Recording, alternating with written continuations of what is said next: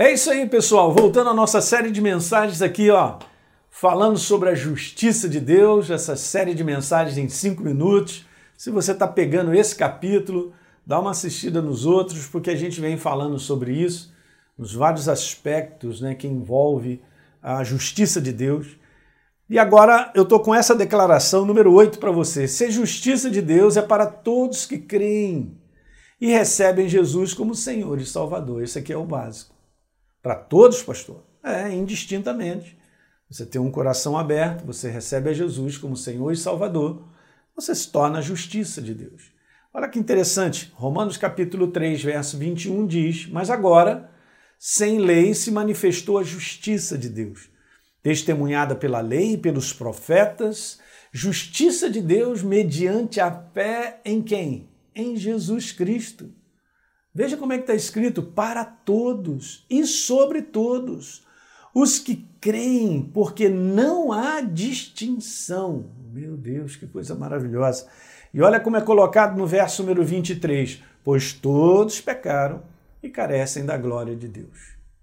Verso número 24: sendo justificados gratuitamente por sua graça, mediante a redenção pelo sangue que há em Cristo Jesus. Pronto. É para todos, pastor, todos, todos que creem, todos, todos aqueles que abrem o coração para Jesus como Senhor e Salvador são transformados em novas criaturas. Essa é a verdadeira justiça. Pronto. Então ninguém fica de fora.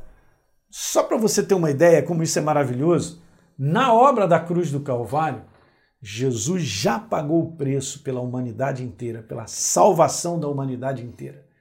Ele fez uma obra tão fantástica que ele derrotou a natureza pecadora do homem na cruz do Calvário quando levou sobre si essa natureza. E ele libertou a humanidade. Essa que é a verdade. Mas aí você me pergunta, pastor, mas toda a humanidade está liberta? Não. E mesmo ouvindo essa mensagem, muitos não se libertarão, sabe por quê? Porque não creem no sacrifício de Jesus da cruz do Calvário. Porque somente aqueles que creem é dado o direito de serem transformados em filhos de Deus.